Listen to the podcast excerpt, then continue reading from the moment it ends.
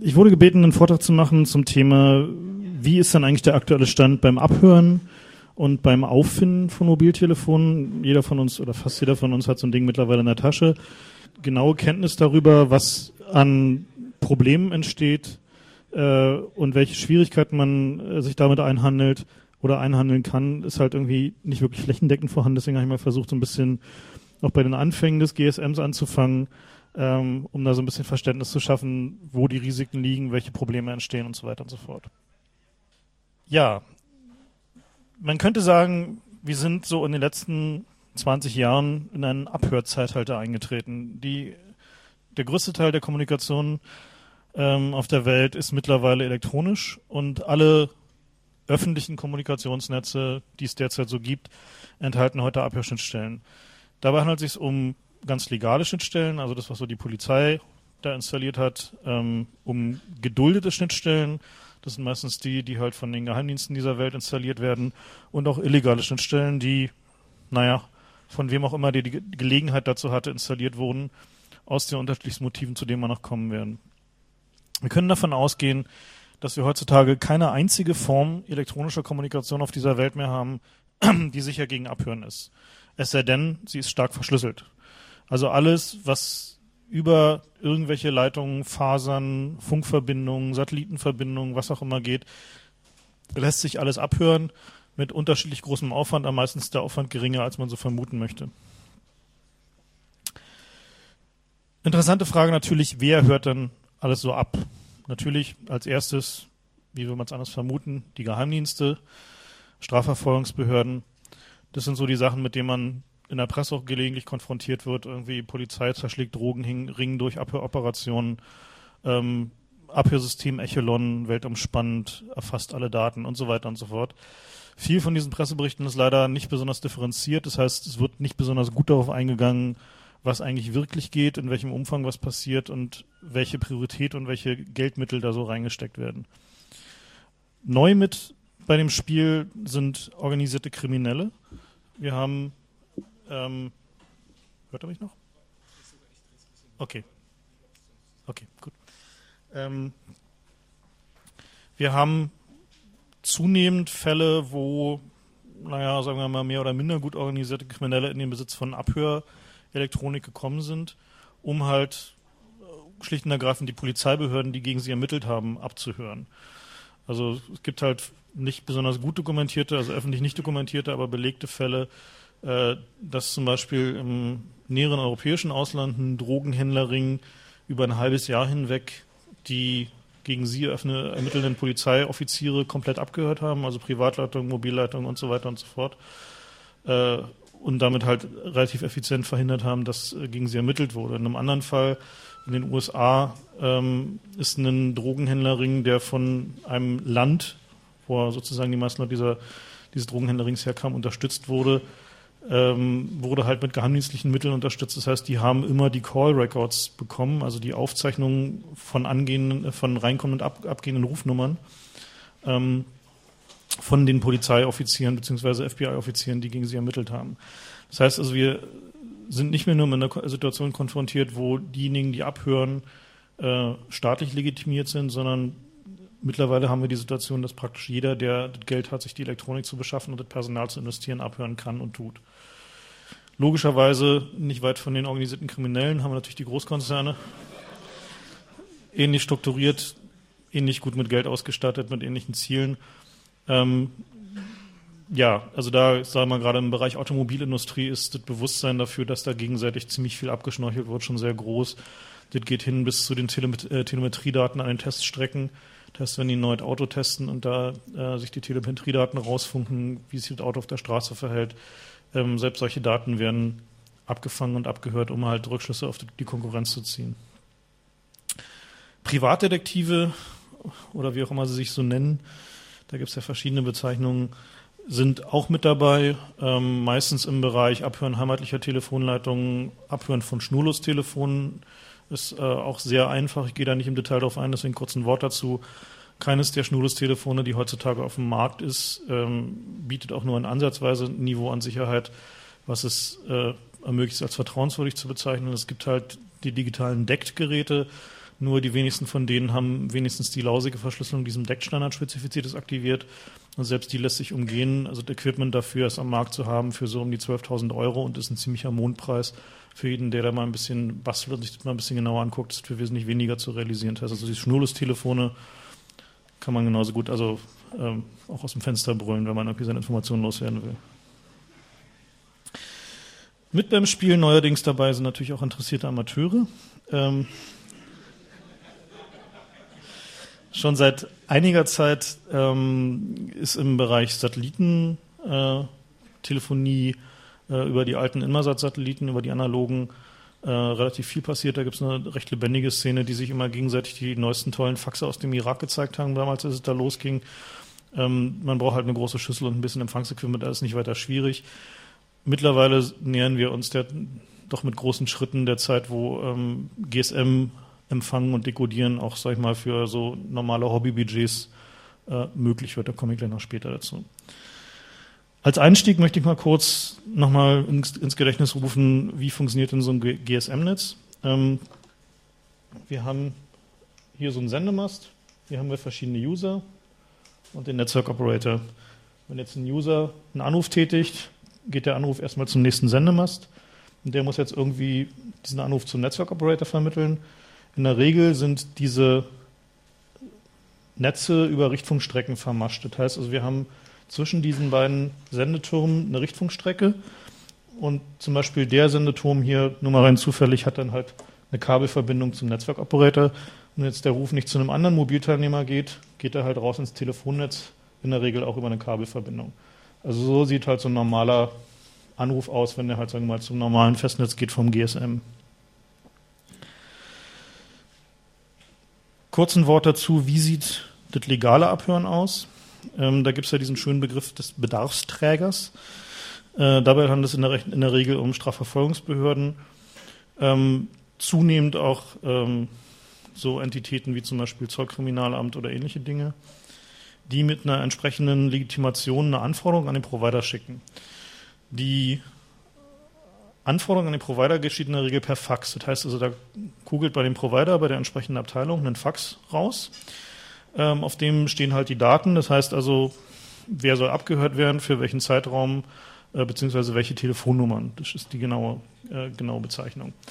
Lustigerweise, da die Polizeibehörden notorisch schlecht mit dem Bezahlen äh, von den Gebühren für diese Dinge sind, haben praktisch alle Anbieter mittlerweile ihre Faxe für diese Anforderungen auf 190er Nummern gelegt, sodass sozusagen die Polizeibehörde halt schon beim Absenden des Faxes halt irgendwie die Bearbeitungsgebühr im Operator zumindest ansatzweise bezahlt hat.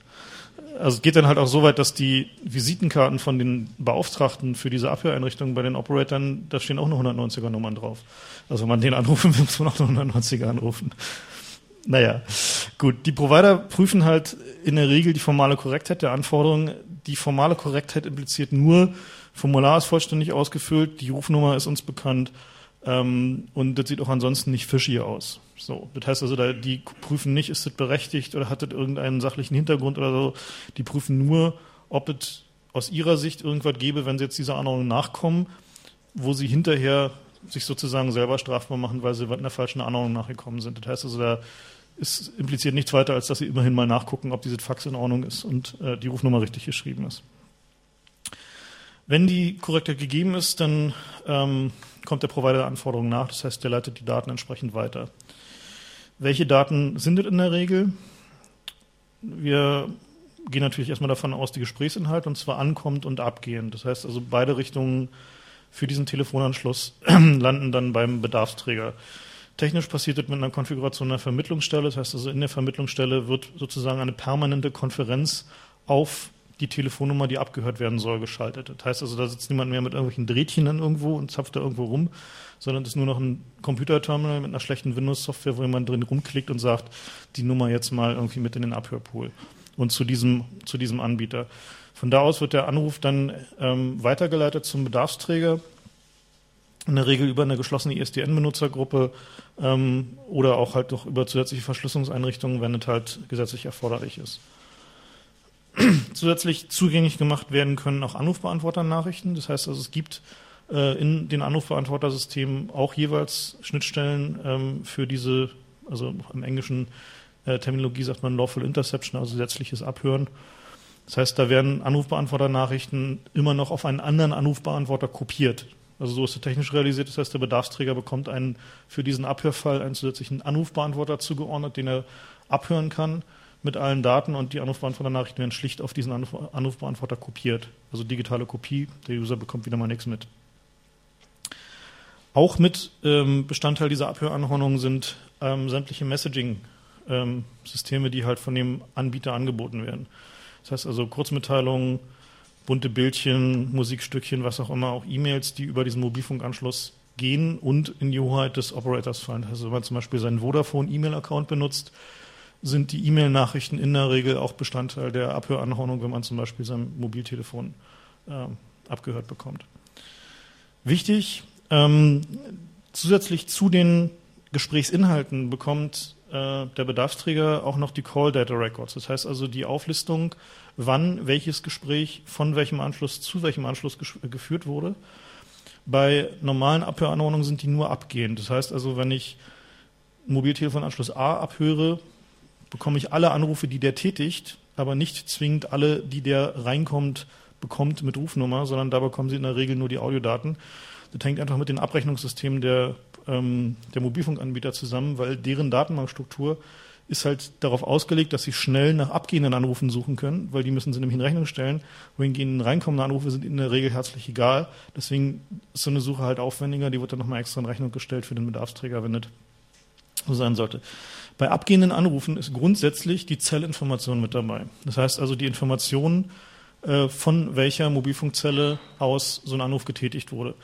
Komme ich noch im Detail darauf, wie genau das ist und wie genau das funktioniert. Ähm, ein wichtiger Punkt ähm, bei der Betrachtung ist, welche Motivation gibt es denn für die Polizei, insbesondere für die Staatsanwaltschaften und auch für die Geheimdienste, ähm, immer mehr abzuhören. Also wenn wir uns die Statistiken angucken, die Zahlen sind klar steigend. In Deutschland ist es noch halbwegs moderat. Zum Beispiel in den Niederlanden ist die Kurve fast exponentiell. Ähm, ganz klar, Telefonüberwachung erleichtert den Ermittlungsalltag. Das spart einfach Kosten.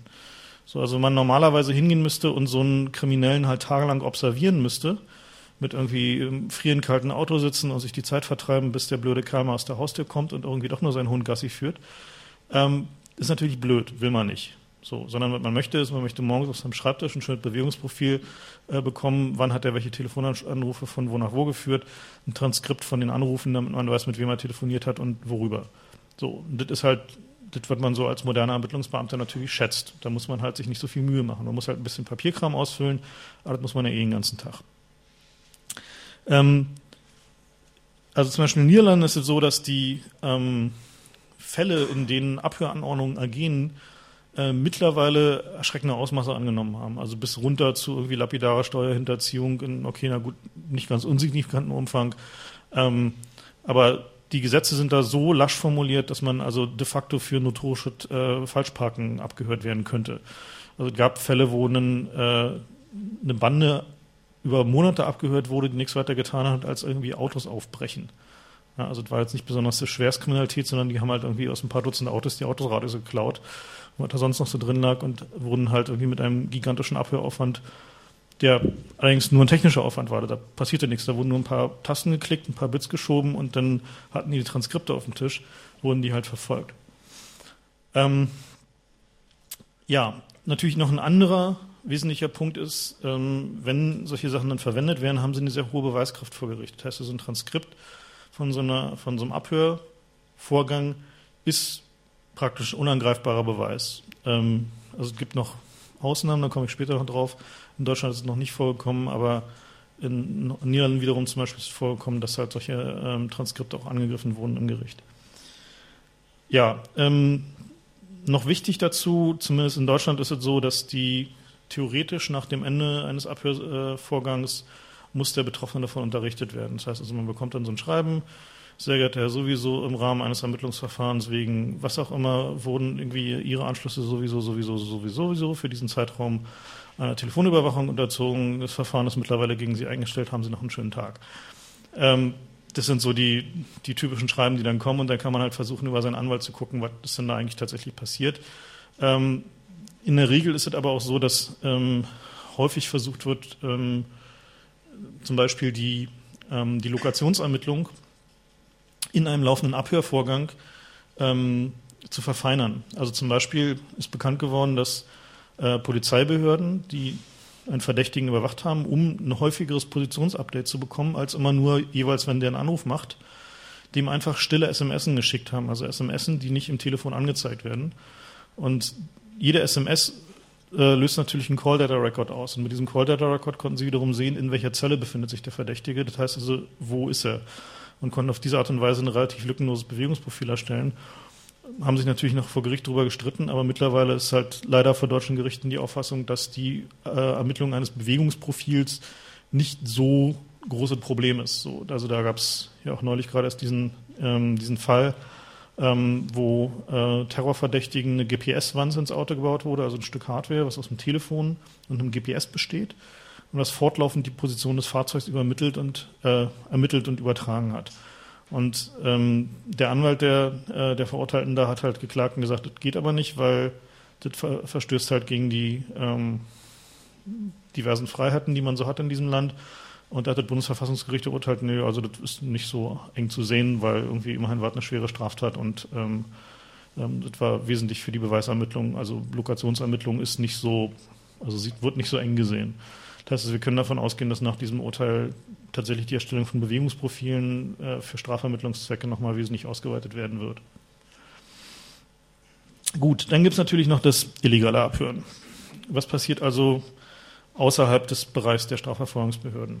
Ähm, ich persönlich neige dazu, irgendwie das Abhören durch Geheimdienste mit in diese Kategorie zu setzen, weil halt keiner wirklichen effektiven richterlichen Kontrolle unterliegt, sondern halt nur in so einer G10-Mauschel-Kommission überwacht wird, über deren Effizienz man sich lange streiten kann. Ähm, also, falls da jemand aus demokratierechtlichen Erwägungen anderer Meinung ist, möge man mir verzeihen. Die Wege, wie abgehört wird, sind natürlich ungefähr dieselben wie beim legalen Abhören, nur dass man bestimmte technische Komfortmerkmale natürlich nicht hat. Man kann den Leitungsweg angreifen, man kann Luftschnittstelle angreifen, man kann die Richtungsverbindungen angreifen und man kann natürlich Satellitenverbindungen abhören. Schauen wir uns zuerst mal das Abhören auf dem Leitungswege an ist die traditionelle Form der Überwachung. Also das ist sozusagen das, was man so kennt. Irgendwie irgendein schattiger Mensch sitzt irgendwo im Keller und klemmt da mit so einem Kopfhörer irgendwie zwei Drähte irgendwo ran und dann doch irgendwo so ein Rekorder. Das ist immer das, was man so im Fernsehen sieht, aber so ist es natürlich heutzutage nicht mehr. Äh, die Schnittstellen für die Überwachung sind in den Vermittlungsstellen. Ähm, jede Vermittlungsstelle hat äh, Aufschalteinrichtungen, das heißt also Plätze, von denen Angestellte des äh, Telekommunikationsanbieters sich aufschalten können auf einen Anruf ähm, für Qualitätskontrolle, ähm, Bekämpfung von Betrug. Also es gibt irgendwie eine ganze Reihe von ähm, Voraussetzungen, unter denen die ganz legal sich in einen Anruf einschalten können. Natürlich sind solche Mitarbeiter auch nur Menschen und irgendwie, wie wir schon wissen, die fetten Jahre sind vorbei. Ähm, so ein Mitarbeiter muss auch sehen, wo er sein Geld herkriegt. Also sind die meisten von denen auch irgendwann ab irgendeinem Punkt bestechlich, wenn man ihnen nur genug bietet. In Deutschland ähm, gibt es auch haufenweise Fälle, wo halt sowohl Anrufinhalte als auch Call-Data-Records verkauft wurden. Ähm, wenn wir mal nach Osteuropa gucken oder ähm, Ukraine zum Beispiel, ist es so, dass ähm, der Ankauf von solchen Daten halt einigermaßen trivial ist, wenn man die richtigen Kontakte hat. Also da gibt es so berichtete Fälle von einmal den kompletten Anrufinhalt von einer Firma für 5000 Euro im Monat, so als Abonnement. Ähm, ja, naja. Wie gesagt, digitale Kopie, da knistert nichts mehr, da rauscht nichts mehr, da fiebt nichts mehr. Ähm, das wird einfach nur digital kopiert, sofern es sich um ISDN-Netz handelt. Ähm, alles andere, also es gibt natürlich immer noch, muss man auch sagen, gerade so bei Privatdetektiven gibt es halt immer noch so Leute, die dann tatsächlich noch in den Keller krauchen und da irgendwie Drähtchen ranfummeln. Ähm, das ist aber, sagen wir mal, eine aussterbende Gattung Dinosaurier. Also das äh, ist nicht mehr wirklich äh, das, wie man das heutzutage macht. Ne? Heutzutage ist ISDN und demnächst dann halt IP. Das heißt also, man muss es nur noch kopieren. Interessant ist auch, dass oft in privaten Telekommunikationsanlagen solche Abhör ähm, drin sind. Ähm, da gibt es halt in den Handbüchern immer so schön euphemistische Begriffe für, zum Beispiel Zeugenschaltung. Ähm, In der Regel ist es so, dass die Anlagen so konfiguriert sind, dass so ein Aufschalten mit so einem lauten Düt oder so in die Leitung signalisiert wird. Das heißt, wenn man sich auf einen Anruf aufschaltet, wird den Teilnehmern in diesem Anruf signalisiert, dass jetzt eine Aufschaltung stattgefunden hat. Das kann man selbstverständlich auch rauskonfigurieren. Also das steht in der Regel dann nicht im Handbuch, sondern nur auf irgendeinem Zettel, der irgendwo dabei lag oder eben nicht dabei lag, aber das findet man in der Regel auch. Das heißt also gerade so in großen ähm, äh, Anlagen von zum Beispiel Firmen, die auch eine interne Firmensicherheit haben, hat diese Firmensicherheit in der Regel auch Möglichkeiten zur Aufschaltung. Also gerade so in der richtigen Industrie, Autoindustrie und so weiter und so fort, äh, ist es sehr üblich, dass die Firmensicherheit ähm, eine Möglichkeit hat, auch innerhalb der ähm, der Telekommunikationsanlage des Konzerns Überwachung durchzuführen und führt die halt auch rege durch. Also die haben auch richtige Abhöreinrichtungen und Aufzeichnungseinrichtungen und so weiter und so fort. Und äh, für Zwecke der internen Betrugsermittlung dürfen sie das dann tatsächlich auch tun, solange sie das niemandem sagen. Hm. Also das äh, äh, verschwindet dann alles in einer ziemlichen Grauzone. Ähm, Nochmal zurück zu diesem Graubereich zwischen äh, Kriminalität und Geheimdiensten. Es gibt halt auch Länder, ähm, die zeichnen einfach mal ihren kompletten Telekommunikationsverkehr auf. Und zwar alles. Ähm, das sind halt Länder, die man so gemeinhin nicht unbedingt als Demokratien bezeichnen würde.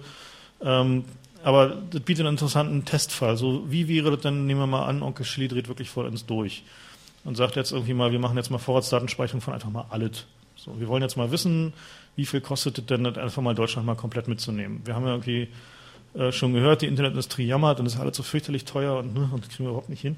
Aber ich halte das ehrlich gesagt für Mumpitz. Ähm, rechnen wir mal aus, wie viel kostet alle Gespräche in Deutschland. Ich habe jetzt nur die Statistik von 2002 gefunden. Wir nehmen mal an, wir komprimieren die auf 4,8 Kilobit runter. Das versteht man noch ganz gut. Da kann man mal Spracherkennung drauf laufen lassen. Kommt raus, wir sind bei 319 Milliarden Minuten Festnetz, macht bei 4,8 Kilobit einfach mal nur 10 Petabyte. 10 Petabyte würde hier problemlos auf die Bühne passen, wäre kein Problem. So, und könnte vielleicht nicht mehr so gut reden, weil ein bisschen lauter wäre mit den ganzen Festplatten. Aber es kostet einfach nur 30 Millionen Euro. Das heißt, das ist also absolut lächerlich für irgendwie einen einigermaßen ausgewachsenen Geheimdienst. Ja. Also ist nichts. So. Ähm, GSM ist dem gegenüber ein Schnäppchen, ne? Also nur GSM, lumpige 3 Millionen Euro. Okay, wir reden hier nur von Aufzeichnen. Natürlich kommen noch die, die äh, Kosten für irgendwie die Zusammenführung der Gespräche und so weiter und so fort und die Kompressionshardware und so dazu. Aber wir reden hier halt von ungefähr der Größenordnung. Das heißt, es sind keine prohibitiven Kosten. Das heißt, wenn irgendwie Chili sich irgendwie im halben Jahr hinstellt und sagt, also die Terroristen, die Bösen, wir müssen jetzt mal alles aufzeichnen. Und dann äh, unsere TK-Anbieter sagen, das geht aber nicht, das ist wirklich viel zu teuer. Dann können wir nur sagen, leider nicht. Gut, ähm, zurück zu denen, die halt nicht in der Lage sind, ganze Länder abzuhören, sondern sich halt erstmal so auf, sagen wir mal, einzelne Mobilfunkzellen beschränken müssen. Ähm, so ein Mobilfunknetz besteht ja in der Regel aus so Antennentürmen. Ähm, da haben wir hier oben die eigentlichen GSM-Antennen bzw. UMTS-Antennen. Und dann gibt es hier unten nochmal so einen kleinen Knubbel oder auch zwei. Und das ist die Mikrowellenrichtungverbindung. Und damit geht in der Regel eine Verbindung zum nächstgelegenen Sendeturm und dann irgendwo auf eine Leitung ins Festnetz. Der Grund ist, dass es insbesondere in Städten, ähm, aber auch im Land sehr teuer ist, ähm, Leit neue Leitungen zu verlegen. Das heißt, es ist billiger, die einzelnen Masten von so einem GSM-Netz mit so Richtungverbindungen zu verbinden, um einfach die Kosten, die laufenden Leitungsanmietungskosten und Verlegungskosten zu sparen.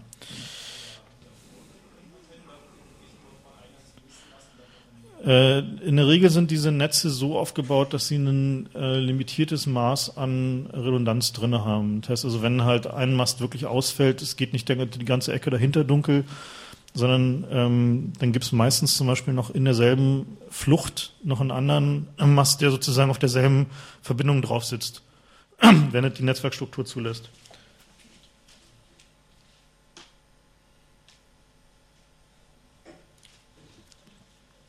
Ja, so eine Mikrowellenverbindung ist eigentlich auch nicht weiter schwierig. Das ist irgendwie so meistens so 27 Gigahertz Technologie oder auch höher. Ähm, die Antennen findet man mittlerweile sogar auf dem Flohmarkt. Ähm, das Equipment zum ähm, Abhören der Verbindung ist ein bisschen komplexer, lässt sich aber auch im Surplusmarkt finden und mit einigermaßen vertretbarem Aufwand modifizieren. Und wenn man halt diesen Kanal halt einfach mal be bekommen und demultiplext hat, dann hat man einfach normale ISDN-Verbindungen. Also auf so diesem Richtfunkverbindungen liegt nicht irgendein höherer Voodoo drauf, sondern die machen einfach normale ISDN-Signaling. Das heißt also, das ist wie im normalen Telefonnetz auch. Also die machen ja auch nichts, was die irgendwie endlos viel Geld kosten würde. In der Regel sind diese Verbindungen nicht vermascht, also äh, nicht verschlüsselt, Entschuldigung. Das heißt also, es gibt keine, ähm, keinen Operator, der wirklich unter Druck sagt, also sie sagen zwar immer alles, alles ganz sicher und die, was ist, da kommen so Sprüche wie größtenteils verschlüsselt oder weitgehend verschlüsselt oder in den kritischen Bereichen verschlüsselt. Und wenn man dann mal die Daumenschrauben ansetzt, dann kommt halt, naja, hm, ja, so ein paar Regierungsvierteln oder so haben wir dann doch mal ein bisschen Verschlüsselung auf den Richtfunkverbindungen, aber meistens sind halt nicht verschlüsselt. Ähm, da gab es einen Fall in Schweden, ich glaube es war Schweden, ähm, wo wohl offenbar äh, ein paar Kriminelle einen Richtfunklink am Flughafen abgehört haben, wo halt alle Verbindungen von dem größten Operator da von den Leuten, die halt am Flughafen schnell gerade aus dem Flugzeug raus mal schnell Telefon ausgepackt, noch einen wichtigen Anruf gemacht. Und dann haben die diese einfach alle mitgenommen, Staubsauger, analysiert und dann halt die Informationen verkauft. Das lief wohl eine ganze Weile und sie sind dann nur ertappt worden, als sie versucht haben, die Informationen von einem abgehörten Gespräch eines Generals zu verkaufen, der sich am unverschlüsselten Telefon äh, über den Ankauf von irgendwelchen Jagdbombern unterhalten hat, was dann halt irgendwie droht, ein mittlerer Skandal zu werden und dann hat irgendwie da der Militärgeheimdienst dann doch mal irgendwie die Gelegenheit ergriffen und diese Jungs eingelocht. Ähm, sonst würden die da wohl immer noch sitzen und mitlauschen. Ne? Gut, ähm, wie wir gesehen haben, so ein Mobiltelefon muss ja erstmal durch die Luft, um zu einer Zelle zu kommen. Also nehmen wir mal an, wir haben jetzt sozusagen diese Mikrowellenverbindung ähm, recovered. Ähm, dann gibt es halt verschiedene Möglichkeiten des Angriffs. So die wahrscheinlich bekannteste ist der sogenannte IMSI-Catcher. Ähm, die Fachbezeichnung ist Man-in-the-Middle-Angriff, warum werden wir gleich sehen. Ursprünglich war die Funktion von diesem Ding, dass wenn so eine Ermittlungsbehörde einen Verdächtigen hinterherfährt, und nicht weiß, welche Telefonnummer der hat. Also wie, wie, wie sollen sie den abhören? Ähm, müssen halt irgendwie die Nummer ermitteln. Es gibt halt auf jeder SIM-Karte, unabhängig von der Telefonnummer, eine sogenannte IMSI, die ist dann International Mobile Subscriber Identity.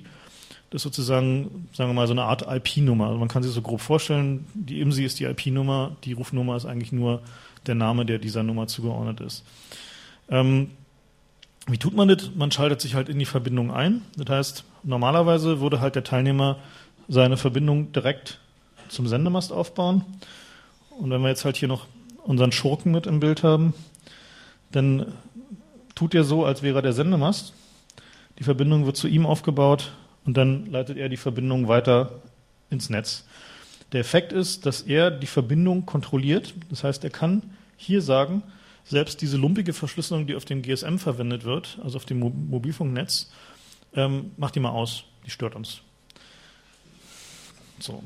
Ähm, nun gibt es ja, also um da noch einen kleinen Exkurs zu machen zu dieser Verschlüsselung im GSM, äh, der Verschlüsselungsalgorithmus heißt A5, der verwendet wird, und von dem gibt es vier verschiedene Varianten. Äh, die sind benannt A5.0 bis A5.3.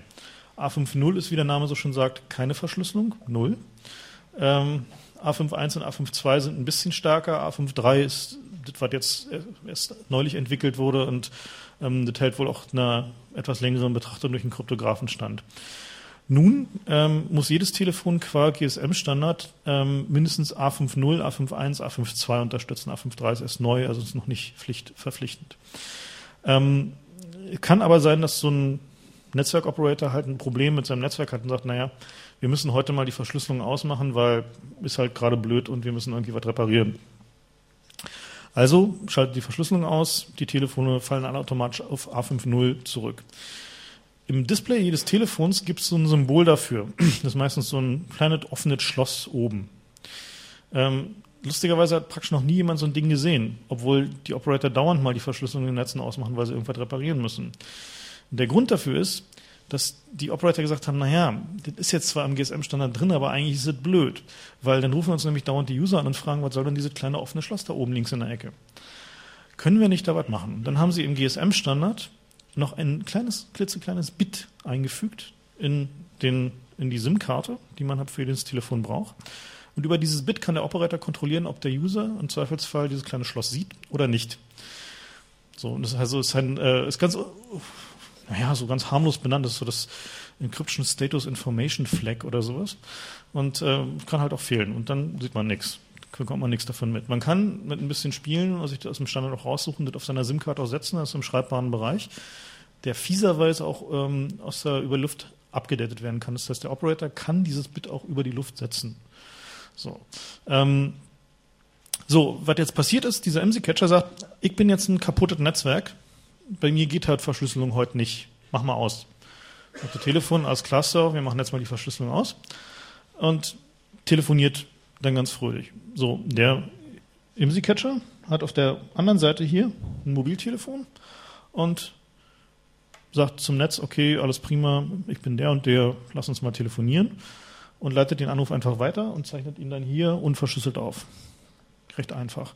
Hat bis vor einer Weile mal so 150.000 Euro gekostet, Equipment. Mittlerweile ist es schon für wesentlich weniger zu haben und man kann es selber bauen. Ähm, der Aufbau hier ist ein experimenteller Aufbau, den wir nun mal gemacht haben, um, naja, mal zu gucken, ob es geht. Ähm, der erfüllt nicht alle Anforderungen an richtigen IMSI-Catcher, insbesondere was halt die Unauffälligkeit gegenüber dem Benutzer angeht.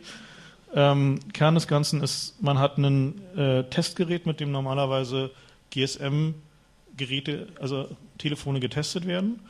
Das Ding muss notwendigerweise eine Zelle simulieren können. So, was wir jetzt tun, ist, wir nehmen diesen Anschluss, der normalerweise ans Telefon und ein direkten Kabel gesteckt wird, stecken da einen kleinen Verstärker ran, tun den an die Antenne ran.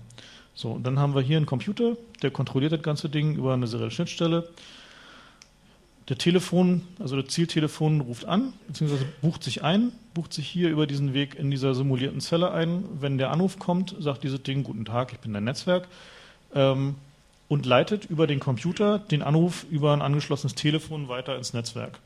So, hier unterdrücken wir natürlich die Rufnummer ähm, und so weiter und so fort und leiten den Anruf halt einfach ins Netzwerk weiter. Und hier auf diesem Weg fällt wunderhübsch plötzlich unser Audio raus. Das heißt also, unser Anruf fällt hier direkt raus und kann hier natürlich aufgezeichnet werden und wird natürlich weitergeleitet.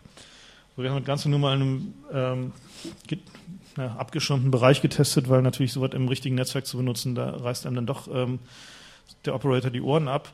Das sollte man also tunlichst vermeiden, aber prinzipiell funktioniert das. Das heißt also, wenn man da jetzt noch ein bisschen Arbeit reinstecken würde und ein böser Krimineller wäre, könnte man so ein Ding auch wirklich ähm, relativ einfach zusammenbauen. So, also, hä? Nee, kannst du nicht. Präzise. Also man kann wie, also der Aufbau, wie gesagt, ist nicht perfekt. Ist ein, ist ein Billigaufbau, der nur das Prinzip zeigen soll, dass man. Hä? Bei den richtigen Catchern ist es nicht so, da kann die Rufnummer tatsächlich gefaked werden, weil da ein etwas anderes Prinzip verwendet wird. Da werden nämlich die GSM-Frames direkt, also die empfangenen GSM-Frames aus dem Analyzer direkt über ein modifiziertes Telefon wieder ins Netz insertet. Das heißt also, bauen wir nicht einen extra Ruf auf, sondern wir nutzen nur den HF-Teil dieses Telefons, um die Frames wieder ins Netz zu inserten. Ähm, was man tun könnte, wäre hier eine geklonte Karte benutzen. Also wenn du SIM klonen kannst, dann kannst du halt in eine geklonte Karte tun, dann ist der Effekt derselbe. Ähm, ja, wie gesagt, prinzipiell funktioniert das. Wir können davon ausgehen, die Kriminellen dieser Welt werden mittlerweile auch wissen äh, oder schon lange vorher gewusst haben. Das heißt also, ähm, so 5000 Euro plus Notebook ist ungefähr der Aufwand, den man hier so rechnen muss. Ähm, es gibt natürlich noch die andere Methode, die ist jetzt seit neuerer Zeit möglich geworden, abhören durch die Luft passiv. Ähm, das ist ungefähr so einfach wie Polizeifunk abhören, noch. Ähm, man empfängt halt das Signal, entschlüsselt es, dekodiert es. Ähm, der Grund ist, GSM basiert, wie schon gesagt, auf einer ziemlich schwachen, schlechten Verschlüsselung. Also diese Algorithmen A51, A52 haben irgendwie keinem längeren, starren Blick eines erfahrenen Kryptografen standgehalten ähm, und sind halt zerbröselt. Also sprich, man kann halt ähm, den einen dieser Algorithmen halt mit einer, sag ich mal, einem PC und einer großen Festplatte dekodieren und den anderen so mit 20 PCs und ein paar großen Festplatten. Also ist also jedenfalls kein signifikanter Aufwand mehr. Es gibt auch schon kommerzielle Geräte, insbesondere aus Indien, für so um die 80.000 Euro, ähm, die vier Kanäle parallel davon machen. Also die kann man hinstellen, Antenne ausklappen, Laptop anschalten, da hat man alles, was man so braucht. Ähm, das sieht dann halt so aus. Der Teilnehmer baut halt ganz normal seine Verbindung auf zum Sendemast und dann haben wir hier wieder mal unseren Schurken, der empfängt. Ja, soweit so schlecht. Denkt man sich UMTS? Tja, Naja, ist noch bessere Verschlüsselung drin, besagtes A53. Ähm, Teilnehmer und Netz authentifizieren sich gegenseitig, also eigentlich sollte keine Man-in-the-Middle-Attack möglich sein. Das heißt also, dass das Netzwerk nicht von irgendjemand, der nicht über die korrekten kryptografischen Schlüssel verfügt, ähm, simuliert werden kann. Nun gibt es dabei ein Problem. Alle UMTS-Telefone sind auch gleichzeitig GSM-Telefone. Das heißt, es gibt kein UMTS-Telefon de facto heute zu kaufen, das nicht auch ein GSM-Telefon ist. Und da der Benutzer möglichst nichts davon mitbekommen soll, worüber er gerade telefoniert, wird der Übergang zwischen UMTS und GSM-Mode dem User meistens nicht signalisiert. Das heißt, wenn er telefoniert, ist, weiß er nicht, ob er jetzt gerade über UMTS telefoniert, über GSM telefoniert. Und da UMTS ohnehin eine schlechte Netzverfügbarkeit hat, telefoniert er sowieso die meiste Zeit über GSM. Also, was macht der Schurke? Der nimmt sich einfach einen kleinen Störsender, stört die UMTS-Frequenzen, zwingt dadurch das Zieltelefon zurück ins GSM-Band und macht weiter wie bisher. Hilft also sozusagen nichts. Was auch der Grund ist, warum keiner der Provider es ähm, äh, für angeraten hielt, damit zu werben, dass ähm, UMTS über stärkere Verschlüsselung verfügt, weil es hilft halt schlicht und einfach nichts. Ja, Abhören von Mobiltelefonen ist äh, mittlerweile eine ziemlich große Industrie geworden. Ähm, die Technologie dafür wird immer billiger, nicht zuletzt durch Newcomer aus China und Indien. Bisher war so der, der Großteil der Produkte aus äh, USA, Israel, Deutschland, Großbritannien, Südafrika. Jetzt neu dazu kommen halt ähm, Indien und China. Mit dem Ergebnis, dass halt die Preise dramatisch fallen. Also man kriegt halt einen IMSI-Catcher, der eine indische, nee, eine chinesische Kopie eines indischen Klons eines deutschen Geräts ist, äh, mittlerweile für schon so um die 40.000 Euro, war die letzte Information, die ich neulich hörte.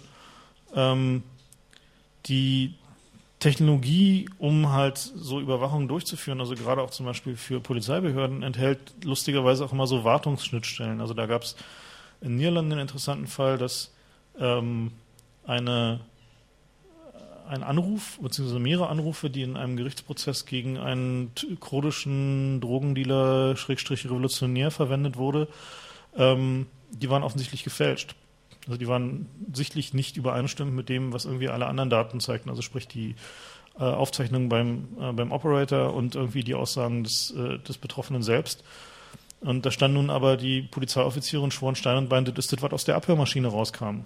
Nur was man halt wissen muss, ist, dass diese Abhörmaschine halt von einem Land geliefert wurde, was sehr freundschaftliche Beziehungen mit der Türkei pflegt und offensichtlich wurde da halt mal ein Gefallen getan, indem halt einfach da ein Anruf äh, eingefügt wurde, der da eigentlich nicht war.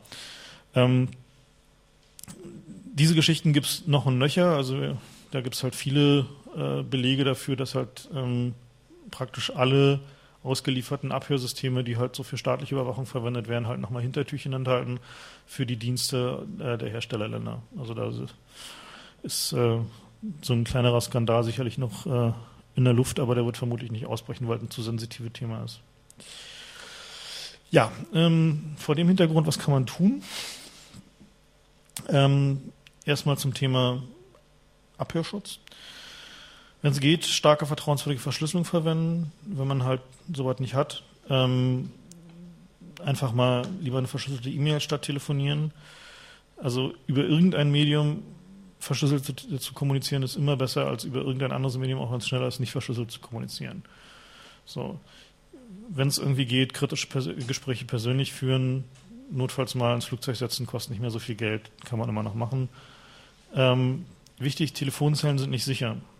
Viele Leute glauben immer noch, wenn sie zur nächsten Telefonzelle gehen, ähm, sind sie irgendwie raus aus dem Raster, weil dann ihr, sozusagen ja nur ihr Anschluss abgehört wird.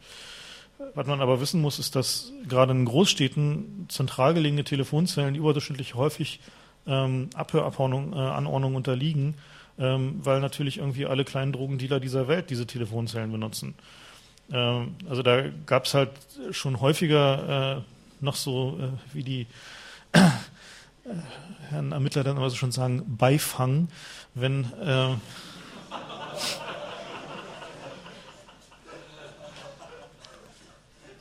wenn sie halt wegen irgend, wenn sie irgendwas halt einer Telefonzelle abgehört haben und dann halt, naja, da halt noch was anfiel, so, so ein Ermittlungsverfahren ist halt schneller eröffnet, nicht wahr?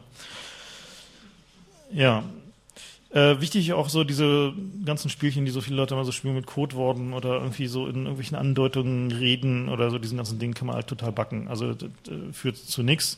Ähm, wenn man so einen Telefonanschluss eine Weile abhört und sich irgendwie darüber informiert, wie, also wie die Lebensumstände von demjenigen sind, die man abhört und wie halt die äh, die Prozedere, Kommunikationsprozedere sind äh, zwischen den Partnern, dann kann man solche Codeworte sehr schnell durchschauen. Also das ist halt ein Spiel, was gerade Ermittlungsbehörden den ganzen Tag spielen. Ähm, also da braucht man sich überhaupt nicht drauf verlassen. Gut, ähm, damit würde ich gerne den Komplex Abhören abschließen. Wenn es Fragen dazu gibt, die jetzt dazu am besten und dann würde ich mit dem Komplex Lokalisieren weitermachen, ja. Ja.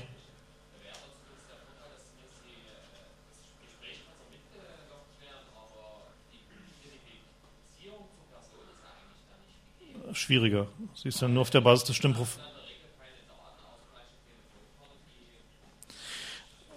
Voraussetzung, Voraussetzung wäre, dass beide Partner Telefonzelle verwenden, weil sonst ist zumindest klar, dass es irgendwie um wen es auf der anderen Seite geht ähm, und dass die Stimmen der beiden Kommunikationspartner nicht identifizierbar sind.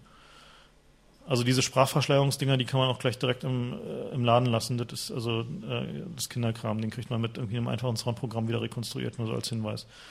Also es ist halt, also Telefonzelle ist halt, das Problem ist halt, wenn man Telefonzellen benutzt für irgendwie Dinge, wo es halt ein bisschen sensitiver ist, dann neigt man dann doch immer irgendwie wieder dazu, dieselben Telefonzellen zu benutzen. So, also wenn man halt wirklich komplett randomisiert macht, jede Telefonzelle nur einmal benutzt, irgendwie sich aufs Fahrrad schwingt und irgendwie für jeden Anruf durch die halbe Stadt fährt, dann ist man so einigermaßen im sicheren Bereich. Andererseits muss man mit dem anderen auch koordinieren, welche Telefonzelle jetzt mal wie auf der anderen Seite anruft. Das wird dann irgendwann lästig, kann man auch gleich hinfahren. So, also ist ein bisschen heikel so mit der Telefonzelle. Nee, das, also wie gesagt, heute knackt es eigentlich nicht mehr. Also es wäre, also wenn es heute noch knackt, dann ist es eher der blöde Privatdetektiv von nebenan, nicht der staatliche Abhörer. Da hinten ist noch eine Frage. Ja.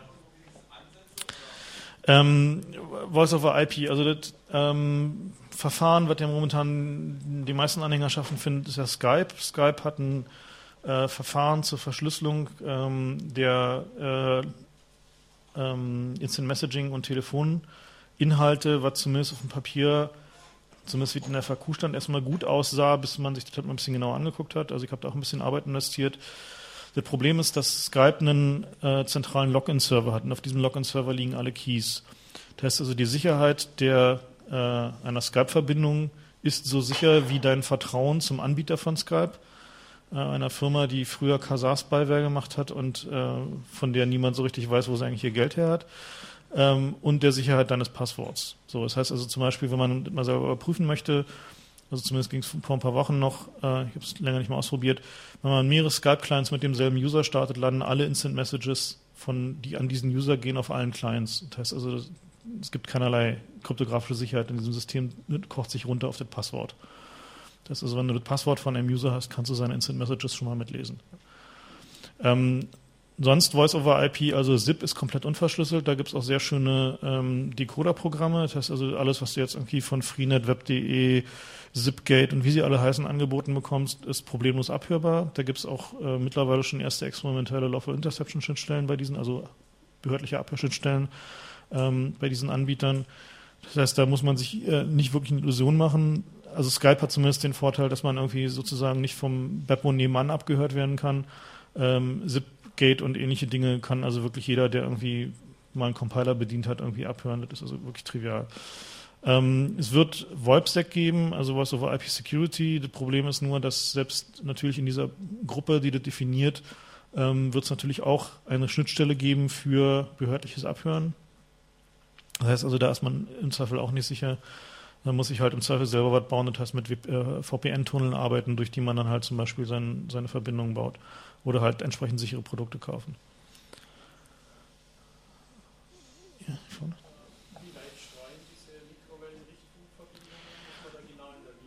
Ja, man muss schon in der Linie liegen, aber ähm, worüber man sich aber im Klaren sein muss, so eine Richtfunkverbindung hört nicht an der Empfangsantenne auf sondern die geht dahinter halt weiter. Und zwar immer weiter. Wirklich immer weiter. Und was halt dazu führte, dass die NSA irgendwann in den 70er Jahren beschlossen hat, ja geil, dann bauen wir doch Satelliten dafür. Und es, also die Amerikaner haben Satelliten mit na, so ungefähr halb Fußballfeld großen Antennen, mit denen sie Richtfunkverbindungen auf der Erde aus dem All aufzeichnen. Also die haben sie damals gebaut, nachdem die Russen halt, äh, damals es noch Sowjetunion, ähm, ihr komplettes Land halt mit solchen Richtfunkverbindungen zugepflastert haben, weil halt Kabel durch Sibirien legen geht halt nicht, da ist halt Permafrostboden. Ähm, das heißt, die haben halt Richtfunkverbindungen aufgebaut und haben hier praktisch ihr gesamtes Internetkommunikationssystem über Richtfunk gemacht und hat sich halt gelohnt. Das heißt, da haben sie halt einen geostationären Satelliten mit irgendwie einer echt monströs großen Antenne hingehängt an die richtige Stelle und haben halt diese Verbindungen aufgefangen. Ähm, das ist halt so, naja, mit 80er-Technologie halt. Das heißt also, mittlerweile 20 Jahre später kann man sowas halt so im Zweifel auch in einer Stadt machen. Ne? Ähm, mit Amateur-Equipment ist man im Zweifel genötigt, halt möglichst noch da zu sein, wo das Signal halbwegs stark ist. Aber es ist halt auch nicht, also keine große Herausforderung, wenn man mit der Technologie vertraut ist. Der Na klar. Na klar. Genau, logischerweise. Und natürlich äh, streuen die Keulen natürlich auch weit. Ne? Ja?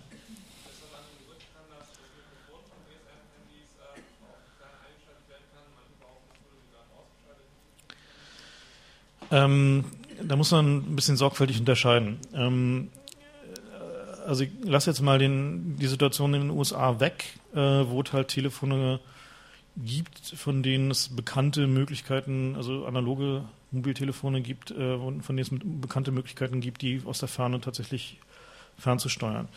Äh, in den normalen europäischen GSM-Netzen ist es so, dass der die bekannte Methode, um sowas zu tun, eine Modifikation der Software in dem Mobiltelefon ist. Ähm, du kannst von mittlerweile vier verschiedenen osteuropäischen Anbietern Software-Modifikationskits kaufen, also ein Kabel mit einer CD. Äh, es gibt sogar welche, wo du so einen kleinen, nur so einen kleinen Ansteckstecker hast, den du unten ans Telefon ransteckst, ähm, mit dem die Software des Mobiltelefons modifiziert wird. Und das funktioniert in der Regel so, dass der die Software so modifiziert wird, dass Anrufe von einer bestimmten Nummer nicht klingeln, nicht signalisiert werden im Display und angenommen werden. Erfordert aber einen einmaligen physikalischen Zugriff auf das, auf das Telefon selbst. Ähm, das ist, was bekannt und dokumentiert ist, also das ist sozusagen das, was man auch wirklich belegen kann. Ähm, denkbar, aber nicht dokumentiert, nicht belegt ist, äh, ein Angriff auf die Software des Mobiltelefons über zum Beispiel eine MMS, also so eine bunte Bilder, Videonachricht ähm, oder SMS oder auch zum Beispiel über GPS. Das heißt also, dass man ein Telefon auf dem klassischen Wege angreift, um die Software zu modifizieren und diesen Effekt zu erzielen. Ähm, das ist zumindest vom, naja, ich sag mal, allem, was, was bekannt ist über die Softwarequalität in diesen Mobiltelefonen her möglich. Äh, ich habe es halt noch nicht in der freien Wildbahn gesehen. Beantwortet die Frage so halbwegs? Okay. Ja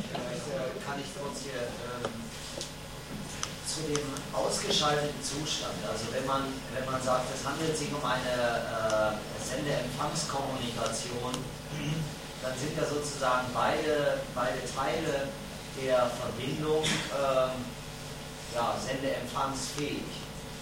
Äh, also vielleicht stimme ich auch noch ein bisschen von diesem RFID-Vortrag nach, aber da ist ja sozusagen ganz deutlich die eine Seite eher so passiv ja, ich meine, wenn ich, wenn ich mit einem LKW voller Equipment hinter dir herfahre und irgendwie mit Mikrowellen in deine Hütte strahlen kann, dann kann ich auch noch den Kaffeetasse zum Resonieren bringen und mir, also, also, ja, ich meine, klar, wie gesagt, also wir reden jetzt hier von, sagen wir mal, Angreifer mit nicht unlimitierten Ressourcen. Also wie gesagt, wenn, wenn wir davon reden, der Angreifer ist in der Lage, dir einen LKW voll Equipment vor das Haus zu stellen, Ingo, ey, dann höre ich deine Zahnfüllung ab. Das, das so, da habe ich überhaupt keinen Stress mit. Ich meine, die Russen, die Russen haben, ja, prima, Krieg irgendwie Bass und Hochtöne. So. Meine, die Russen haben in den 60er Jahren ähm, einen, äh, den amerikanischen Botschafter in Moskau abgehört, indem sie in einem Holzadler, äh, dem sie ihm irgendwann geschenkt haben, also irgendwie so einen tollen amerikanischen Adler aus Holz, und da drinnen war so ein Stabilisierungsrohr, damit das Ding nicht auseinanderfällt. Das hat halt die Flügel stabilisiert. Und irgendwann haben die Amerikaner mitbekommen, irgendwie schnorcheln die uns ab. So, irgendwie machen sie es. So, und haben dann, irgendwann haben sie diese gesamte Botschaft komplett auseinandergenommen und geröntgt, was auch der sinnvolle Weg ist, wenn man es wirklich paranoid meint. Ähm, und dann fiel ihnen nur noch irgendwann diese Rohr auf. Und bis sie diese Rohr dann mal ausgemessen haben und festgestellt haben, hm, irgendwie stimmt die Resonanzfrequenz von diesem Rohr mit diesen komischen Mikrowelleneinstrahlungen, die wir hier die ganze Zeit in unserem Botschaftsgelände haben, überein. Also was die halt getan haben, war, die haben diese Rohr mit der Resonanzfrequenz bestrahlt und dadurch, dass es halt im Takt des Audios geschwungen hat, haben sie halt eine Dopplerfrequenz bekommen, mit der sie halt irgendwie die Gespräche rausgekommen haben. 67, 1967. So. Also Ingo, die linke Schraube in deinem Brillengestell.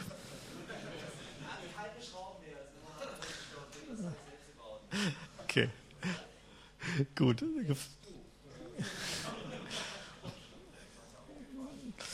Okay, gut. Gibt es jetzt noch Fragen zu dem Komplex? Sonst würde ich weitergehen zum Bereich Lokalisierung. Okay. Ähm, Lokalisieren von Mobiltelefonen ist ja auch immer so ein ähm, heißes Thema. Ne? Also ich bin ja schon kurz darauf eingegangen. Äh, wichtiger Punkt, die fortlaufende Lokalisierung eines Telefons ist ein technisches Merkmal des GSM-Netzes. Also sprich, das Netz muss halt wissen, wo das Telefon ist, um einen Anruf durchstellen zu können. Kommt nicht drum rum. Äh, und es muss halt auch in der Lage sein zu wissen, wo ein Anruf getätigt wurde. Zum Beispiel Stichwort ähm, O2 Genion ob es jetzt noch in der Homezone war oder schon außerhalb. Also ist der Autogenium ist so ein Ding, wo man nur Ortstarif zahlt, wenn man irgendwie in der Zelle nahe seinem Haus ist. Ähm, natürlich gibt es da Interessenten für so eine Daten, logischerweise. Natürlich sind wieder mal die Bedarfsträger dabei. Ähm, und äh, aber auch kommerzielle lokationsbasierte Dienste sind da durchaus äh, mit im Spiel. Die Art und Weise und die Genauigkeit der Lo Lokalisierung von Mobiltelefonen ähm, ist sehr verschieden in den unterschiedlichen Ländern und Netzen. Also Deutschland ist ähm, interessanterweise nicht so weit vorn wie zum Beispiel Skandinavien dabei, was so moderne Lokalisierungstechnologien betrifft. Da komme ich gleich noch im Detail drauf. Ähm, die Lokalisierungsmethoden, die es gibt, erläutere ich gleich noch kurz im Detail, ist Cell-ID, Cell-ID plus Time of Arrival, äh, Triangulation und Assisted GPS. Cell-ID ist, ähm, sagen wir mal, der primitive Mode, ähm, wir haben hier wieder unseren beliebten Sendemast. Hier haben wir unsere User. Nehmen wir mal an, hier ist eine Autobahn, deswegen sind wir schön in einer Reihe. Ups. Ähm, wenn ich jetzt eine Zell-ID-Position zu einem Benutzer bekomme, der sich zum Beispiel in dieser Zelle 5 hier befindet, also jeder, jeder Sendemast ähm, hat halt so mehrere so eine Keulen, ich habe die jetzt mal der Einfachheit halber als Zelle bezeichnet, ähm, die sind halt abhängig davon, wie halt die bauliche Beschaffenheit vor Ort ist. Also deswegen, wenn hier zum Beispiel viele Häuser stehen, kann halt sein, dass man lieber mal kleinere Zellen macht, wenn man höhere Sendeleistungen braucht. Hier ist meinetwegen mehr so Feld, da braucht man nicht so viel. Ähm, die sind halt sehr unregelmäßig geformt. Das hängt halt wirklich davon ab, wie die Netzwerkplanung ist, wie die Ausbreitung äh, in diesen Gebieten ist, ob da ein See ist, ob da ein Wald ist und so weiter und so fort. Sogar von den Dachformen der Häuser hängt das ab. Ähm, so, wenn ich jetzt also eine Zell-ID bekomme, dann heißt es nur, der User ist in Zelle 1. Das heißt, der kann da sein, der kann da sein, der kann da sein, der kann da sein. Und ich bekomme jetzt nicht die Position des Sendemastes, sondern die errechnete geometrische Mittelpunktsposition dieser Zelle. Das heißt also, der, der Operator hat halt eine Idee davon, wie weit reicht meine Zelle so ungefähr. Das ist auch nur so ein Modell, so eine Modellrechnung. Und davon errechnen wir jetzt mal den Mittelpunkt. Und das ist halt genauer können wir gerade nicht sagen, wenn wir nur eine Zell-ID haben. Das heißt also, der, wenn wir jetzt uns angucken, wie groß so eine Zelle sein kann, also so die Ausbreitung kann so 50 Meter sein, kann auch 20 Kilometer sein. Das heißt also, je nach Größe der Zelle ist die Position auf so 150 bis 50, 150 Meter bis 50 Kilometer genau. Also nicht so besonders doll. Ähm, wovon hängt die Größe einer Zelle ab? Ähm, natürlich erstmal vom Frequenzbereich. Also es gibt in Deutschland ja zwei Frequenzen, äh, 900 Megahertz waren die sogenannten D-Netze, 1800 Megahertz sind die sogenannten E-Netze gewesen. Ähm, die Größen hängen sehr von der Bebauung ab, also doch von den, von den Benutzerzahlen. Also zum Beispiel in Städten hat man halt irgendwie in der Regel höhere Benutzerzahlen, also kleinere Zellen, weil man mehr Leute mit derselben Ressource versorgen muss. Auf dem Land bis zu 26 Kilometer, was so der Blickwinkel von so einem Mast bis zum Horizont ist. So, daraus ergeben sich diese 26 Kilometer einfach durch die Erdkrümmung. Ähm, früher konnte man auch so schön klar sagen, E-Netz 1800, D-Netz ähm, 900 Megahertz. Mittlerweile ist es aber alles schön vermischt, ähm, weil zum Beispiel auch die 900 Megahertz, also die D-Netze haben mittlerweile auch 1800 Megahertz Zellen, um zum Beispiel in den Flughäfen, wo sie halt viel mehr ähm, Kanäle brauchen, halt noch aufzufüllen. So, das heißt also, das kann man nicht mehr so genau sagen. Das heißt also, wie genau so eine Zell-ID einen Benutzer identifiziert, kann man leider nicht absolut sagen. Sondern man kann halt sagen, ist halt so, naja, je nach Größe der Zelle, so, wenn der Operator noch die Größe der Zelle mitliefern kann, kann man halt sagen, okay, es war noch 150 Meter Zelle oder war doch in der 26 Kilometer Zelle, ist halt ein bisschen schwierig. Das ist nicht so besonders genau. Ähm, deswegen haben sie sich natürlich was ausgedacht und das heißt ähm, Celerd plus Time of Arrival. Ähm, was man halt tut, ist, man analysiert die Laufzeit des Signals von Must zu User. Also wenn jetzt wir mal diesen User haben, der näher dran ist, der hat zum Beispiel, also ich habe jetzt mal einen willkürlichen Wert genommen, schlag mich nicht, nehmen wir mal an, der hat nur drei Millisekunden Laufzeit und einer, der weiter, also daraus ergibt sich halt dieser Aufenthaltsbereich. Der kann halt irgendwo in dieser Zelle sein, aber ungefähr in dieser Entfernung, die aus diesen drei Millisekunden Laufzeit impliziert wird. Also Funkwellen haben halt eine gewisse Ausbreitungsgeschwindigkeit, so wie Licht halt, und daraus resultiert halt eine gewisse Entfernung von der Zelle, wenn der halt, also beziehungsweise vom Sendemast, wenn der halt ähm, eine bestimmte Laufzeit hat. Wenn es halt länger ist, läuft halt das Signal länger, das heißt, er ist weiter weg, das heißt, er muss also irgendwo in dieser Gegend hier sein.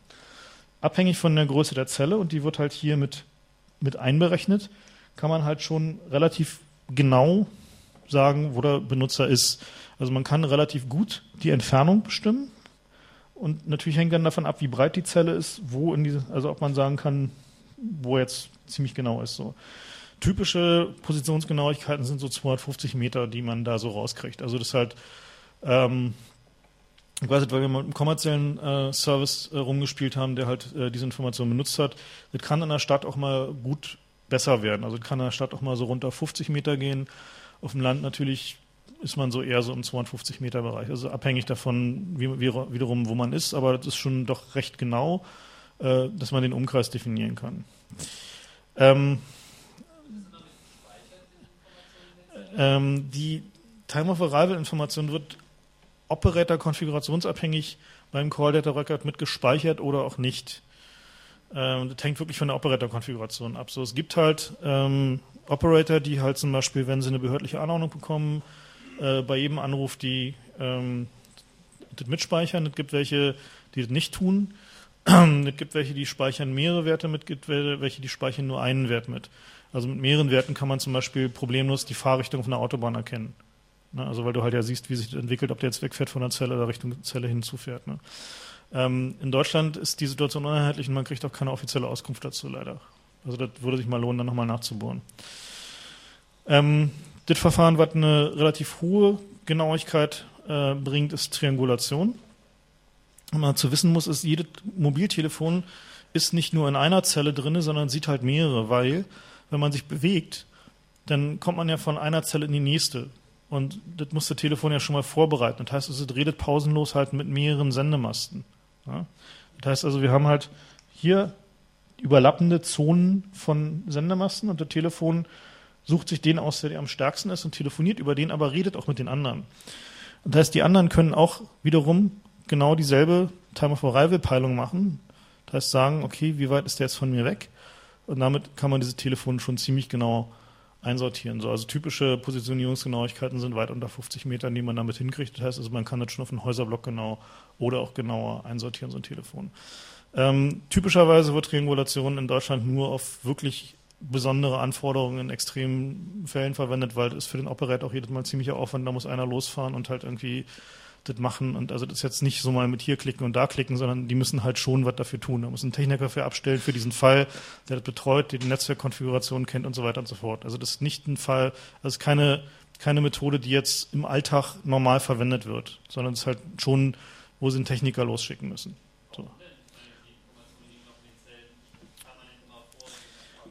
Naja, das Problem ist nur, dass die, äh, der Time of Arrival in der Regel nicht ermittelt wird, weil er erst notwendig, technisch erst notwendig wird, wenn du einen ähm, wenn du tatsächlich ein Gespräch aufbaust, weil also sonst bist du nur auf dem Kontrollkanal und da bleibst du halt nur die Feld, also guckst halt nur, wie die Feldstärke ist. So, wenn du jetzt tatsächlich eine Triangulation machen willst, musst du das Telefon durch alle drei Zellen durchbuchen. Das heißt, du musst auf der einen Zelle kurz mal den Pegel runterfahren, damit es in die andere einbucht, damit du die Time of Arrival hinbekommen kannst. Weil Time of Arrival kriegst du nur, wenn du sozusagen wirklich mit der Zelle redest damit die Zelle optimieren kann, wann sie die Pakete früher losschickt. So, das heißt also, das ist jetzt nicht so ein, so ein System, was jetzt mal irgendwie so ohne weiteres funktioniert, es sei denn, das Netzwerk ist dafür vorbereitet. Du kannst es ins Netzwerk schon einbauen.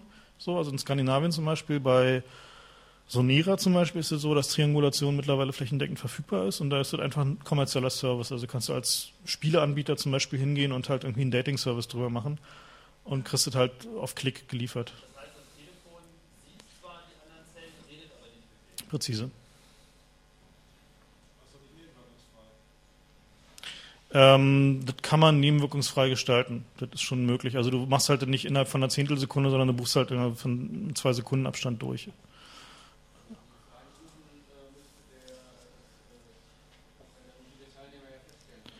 Äh, wenn du dann einen Network-Monitor drauf liegen hast, dann kannst du das natürlich tun, ja. Also wenn du einen Network-Monitor auf deinem Telefon hast, kannst du das feststellen, das ist richtig. Wenn du halt plötzlich durch die Zellen durchgehoppt wirst. Ja.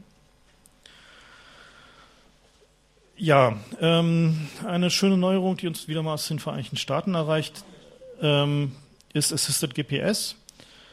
Ähm, dabei handelt es sich schlicht und ergreifend um einen GPS-Empfänger Mobiltelefon. Kann man viele schöne Sachen mitmachen. Irgendwie typische Beispiele sind halt so Notfallgeschichten, irgendwie irgendwelche Wachmänner, wenn sie irgendwo umkippen, dass man weiß, wo sie umgekippt sind. Ähm, Dating-Services, was auch immer. Also gibt es halt einen ganzen äh, ganzen Hype drum, beziehungsweise gab es drum halt diese lokationsbasierten Services, die sich halt irgendwie zumindest in Deutschland nicht so wirklich durchgesetzt haben. Ähm, in den USA wird es halt zwingend durchgesetzt, dadurch, dass halt ähm, die Behörden gesagt haben, sie möchten gerne wissen, von wo ein Notruf getätigt wird. Ähm, das sind halt diese 9-11-Mandates. Äh, der ähm, Effekt ist, dass viele Mobiltelefone, insbesondere die USA-Modelle, halt Assisted GPS-Empfänger haben. Assisted in diesem Falle meint, ähm, so ein GPS braucht ja immer einen Augenblick, um sich zu synchronisieren, um halt festzustellen, wo ist jetzt welcher Satellit, wo bin ich eigentlich, wer bin ich, wo ist oben, wo ist unten und so. Das dauert ja bei so einem GPS immer ein bisschen. Ähm, hier wird es so gemacht, dass ähm, der äh, ein Sample von dem von dem Empfang, was der, also der sozusagen der Empfänger sieht in dem Telefon, wird komprimiert und an einen zentralen Server geschickt. Und ist die eine Methode. Ähm, und auf dem zentralen Server wird eigentlich die Lokationsberechnung durchgeführt. Ähm, der Effekt ist halt, dass man mit relativ wenig Daten schon eine Lokation bestimmen kann, weil das Netz weiß ungefähr, wo das Telefon ist, auf Basis der Zell-ID. Und kann von daher sagen, okay, wenn er da ist, dann müsste er die und die Satelliten sehen. Also wird dieses Signal vermutlich von dem Satelliten sein, das Signal das von dem Satelliten. Also wird er wohl ungefähr genau da sein. Ähm, eine andere Methode ist halt genau diese, äh, diese äh, Informationen zur Vorinitialisierung zu verwenden. Das heißt also, der, äh, das Netzwerk sagt dem Telefon, wo es ist. Der Telefon sagt seinem GPS-Empfänger, ich bin ungefähr hier. Und der GPS-Empfänger kann sich dadurch wesentlich schneller initialisieren bzw. eine höhere Genauigkeit abliefern. In der Regel wird es so gehandhabt, dass diese AGPS-Services eine Schnittstelle haben, die ein GPS-Signal, also eine genaue Position liefern, ähm, wenn das Telefon GPS-Empfang hat, was es zum Beispiel in einem Haus nicht hat. Ähm, also jedenfalls nicht, wenn man nicht in der Nähe des Fensters ist. Ähm, und ansonsten halt die bestmögliche Position, die halt aus dem, aus dem GSM-Netz irgendwie rauszupokeln ist. Ähm, in Deutschland ist es noch nicht so verbreitet, weil, ähm, naja, es gibt halt wirklich keinen Markt dafür. Ne? Also außer halt irgendwie Autonavigationssysteme und da legt man sich lieber so ein Bluetooth-GPS daneben, gibt es da keinen, keinen echten Markt dafür. Hauptgrund ist halt, dass der Stromverbrauch von so einem GPS-Empfängern halt immer noch barbarisch hoch ist. Also man kann damit die Standby-Zeit von so einem Mobiltelefon eigentlich nicht mehr halten geht halt irgendwie recht schnell, dass es dann alle ist. Gut, wie sieht die Realität derzeit aus? Ähm, Zell-ID wird immer gespeichert zu jedem Call Data Record, äh, schon aus Abrechnungsgründen. Zell-ID plus Time of Arrival wird bei einigen Anbietern gespeichert. Ähm, Ob es nun weitergegeben wird oder nicht, ist uneinheitlich. Äh, wir können davon ausgehen, dass es demnächst Standard wird. Ähm, die Strukturen dafür sind da. Äh, Triangulation, zumindest soweit ich weiß, wird in Deutschland auf spezielle Anordnung durchgeführt. Das heißt also, wenn halt eine Ermittlungsbehörde zum Operator geht und sagt, wir wollen jetzt mal genau wissen, wo der ist, und zwar äh, fortlaufend, ähm, dann machen die das, aber das ist halt nicht deren Lieblingsspiel. Also das machen die nicht besonders gerne. Ähm, es sei denn, irgendeiner der Operator hat mittlerweile still und heimlich die Ressourcen im Netzwerk geschaffen, um das halt problemlos machen zu können. Das geht, ist aber ein Nachrüstpaket und ich wüsste jetzt nicht, wer von denen gerade so viel Geld hat, um sich sowas leisten zu können, wenn man dafür keinen Markt hat. Gut, ähm, ja, hatte ich im Wesentlichen schon erwähnt. Ähm, wichtiger Punkt ist halt die Anforderungen an, also die rechtlichen Anforderungen an die äh, Erstellung des Bewegungsprofils für Ermittlungsbehörden sind halt gesunken, also die sind nicht mehr besonders groß. Äh, wir haben die Situation halt mit dieser GPS-Wanze, dass abzusehen ist, dass ähm, Bewegungsprofile nicht mehr als so hoch schützenswert angesehen werden, wie äh, das halt noch vor einer Weile der Fall war. Ähm, das heißt also, dass die Ermittlungsbehörden da auch, sag mal, freihändiger agieren werden. Ähm, ja, ähm, dann gibt es immer noch diese schöne Frage, wenn ich jetzt sozusagen nicht mehr angepeilt werden will, soll ich jetzt meinen Akku rausziehen? Also so klick, oder soll ich das Telefon ordnungsgemäß ausschalten? Drauftreten hat interessanterweise dieselben Folgen wie Akkuflippen, ähm, nämlich die, dein letzter Positionseintrag verbleibt noch in der Datenbank. Ähm, das heißt, also, wir können zumindest feststellen, wo du draufgetreten bist. Wenn man das Telefon ordnungsgemäß ausschaltet, wird halt der letzte Positionseintrag äh, gelöscht. Das heißt, also der letzte verbleibende Eintrag bleibt dann nur noch der des letzten Anrufs, ähm, der halt äh, stattgefunden hat. Muss man halt entscheiden, je nach Situation, muss man halt einfach nur wissen, wenn man halt noch möchte, dass die letzte Position verbleibt, flippt man halt den Akku, wenn man sozusagen die letzte Position, die aufgezeichnet werden wurde, äh, hinterlassen möchte, des letzten Anrufs, schaltet man sein Telefon halt ordnungsgemäß aus wenn man halt einer Überwachungsanordnung unterliegt, kann das halt auch nicht helfen. Also es gibt halt ähm, die Möglichkeit im Netz auch andere, also zum Beispiel Einbuchen und Ausbuchen des Telefons auch mit äh, Positionen äh, aufzuzeichnen. Also da hilft dann auch das ordnungsgemäße Ausschalten nicht mehr besonders viel. Gut, damit bin ich soweit am Ende. Nur fünf Minuten überzogen. Wow. Ja, wenn es noch Fragen gibt, gerne E-Mail, ansonsten hier im Saal.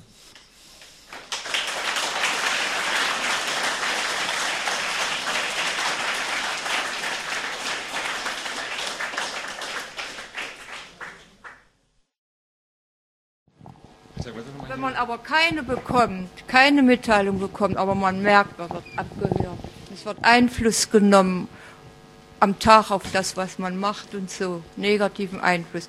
Dann ist es kriminell, muss man das dann anzeigen oder wie? Das ist äh, zumindest eine interessante Option, um rauszukriegen, was eigentlich passiert. Also es lohnt sich immer, wenn man irgendwie den Verdacht hat, man wird illegal abgehört, erstmal zur Polizei gehen, irgendwie Anzeige stellen. Weil ähm, darauf müssen die halt reagieren, das können die nicht ignorieren. Und ähm, wenn sie das selber sind, dann müssen sie das, also müssen, müssen sie halt irgendwie was. So, also dann stellt sich das halt in der Regel schon raus. So. Ja. Hm? Also nochmal ganz kurz noch als äh, Hinweis, danach wird noch eine Podiumsdiskussion stattfinden. Also ähm, ist noch nicht ganz fertig der Abend sozusagen, nur so als Hinweis. Also okay. geht dann in zehn Minuten oder so los. Also hier. Yeah. Spaßfaktor bei die Rede. Äh, was brauche ich denn beim normalen Java-fähigen Handy, um ein bisschen mit den Netzwerkfunktionen was zu erkennen? Ich meine, das ist ja ein schönes Spielzeug auch. Ne, naja, das Problem ist, dass die, die Java-Interfaces für die Netzwerk, also die für den Einflussnahme auf das Netzwerk sind halt sehr begrenzt, weil das halt, äh, die API sind halt, geben halt nicht viel her. Äh, empfehlenswert ist es mal im Internet zu suchen nach äh, Network Monitor und sich ein, meistens ein älteres Telefon zu besorgen, für das es halt noch ein Network Monitor Software gibt, so zum Runterladen und selber installieren. Es redet also mit der Firmware letztlich. Genau. Ah.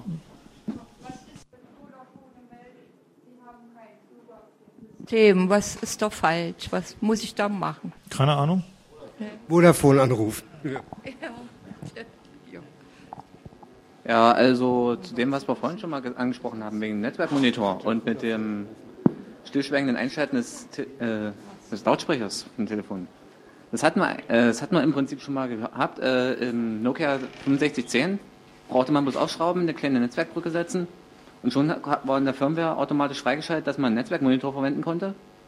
Also im Prinzip komplett, das, äh, komplette Ein- und Ausbuchen in den Zellen mitverfolgen. Und zum anderen hatte man gleichzeitig auch noch die Möglichkeit, dass man das mehr oder weniger selber als stille Abhörung betreibt. Dass man einfach sich irgendwo einwählt, irgendjemand anruft und dann in diesen Modus geht und dann wird Bildschirm ausgeschaltet, das Ding wird, geht total still. Bei welchem Telefon? Äh, 6510 von Nokia. Okay, ist mir neu, interessant. Mhm. Wobei nicht mit aktuellster Firmware, also irgendwie noch die 1. irgendwas. Okay. Mhm. Und dass man dann eben, dass er automatisch alles, was dann, äh, dass das Mikrofon trotzdem noch an war und dass alle Gespräche weitergeleitet hat. Also dass man damit wirklich selber abhören konnte. Das heißt, man einfach mal irgendwie in eine Vortragssitzung reingeht und das Ding mal unter den Tisch legt und dann halt eben alles aufzeichnet. Also es ist schon tatsächlich so, dass das wahrscheinlich in vielen Firmwares tatsächlich schon drin ist. Das, es ist auch wahrscheinlich, dass man das irgendwie von extern dann triggern kann. Wenn man jetzt irgendwie ein Geheimdienst ist und eine kryptografischen Schlüssel dafür hat. Ja, wie gesagt, ausschließen kann man das nicht. Ich kann halt nur aus eigener Erfahrung halt diese Modifikationskits, die halt ähm, für relativ wenig Geld, also so für 25 Euro oder so verkauft werden. Ähm, das ist halt das, was ich selber gesehen habe. Halt andere halte ich zwar für möglich, habe ich schlicht noch nicht gesehen. Also, aber interessanter Hinweis, guck nochmal nach. 6510. Na, das ist ein weites Feld. Ähm, das hängt natürlich sehr vom Telefon ab. Ähm, Basislevel, was halt überall geht, ist das sogenannte SIM-Toolkit. Ähm, das ist die Möglichkeit, Applikationen aus der Luft auf die SIM-Karte zu laden, dort auszuführen. Ähm, die können halt alles Mögliche machen, also bis hin zum, naja, also man kann sich da beliebige Dinge ausdenken. Sobald der Provider so eine SIM-Toolkit-Applikation signiert mit seinem Key, kann er die ausführen auf, auf dem SIM. Also kann er normalerweise wird das halt für Netzwerk-Updates benutzt, äh, aber das kann auch alles Mögliche sein. Ähm, das ist das, was in der Regel halt auch gemacht wird, wenn es halt irgendwelche Anforderungen gibt, die halt notwendig sind. Wenn ähm, das Telefon halt, sagen wir mal, ein etwas moderneres Telefon ist, was halt zum Beispiel Software-Update over the air auch für das Betriebssystem des Telefons unterstützt, also jetzt nicht nur von der SIM-Karte, kann er natürlich auch ein entsprechendes Betriebssystems-Update triggern und halt irgendwie dieses Betriebssystems-Update over the air reinladen und dann kann er machen, was er will, de facto. Ja, man muss übrigens aufpassen. Es gibt so solche City-Optionen. Das heißt, wenn du in der Stadt bist, wo du gerade bist, dass du dann halt zum verbilligten Tarif äh, telefonieren kannst, dann wird natürlich aufgezeichnet. Diese Sachen sollte man also nicht nutzen. Spart eh nichts, habe ich ausprobiert. Beziehungsweise sich darüber bewusst sein, was man da halt hat, ja. Hm. So Informationen im Internet, wo dieses Verschlüsselungsflag gesetzt wird bei den verschiedenen SIM-Karten oder Provider. Ähm, das ist im GSM-Standard spezifiziert, das ist, ähm, das, ist das sogenannte OFM-Bit. Und wenn man danach sucht, findet man das eigentlich auch. Also OFM-Bit heißt das und das findet man. Ja. Ich glaube, GSM 1111 ist das. Präzise, ja, da ist es drin. Also das im GSM 1111 und dann wieder irgendein Sub Subkapitel davon, ja. Okay, dann vielen Dank.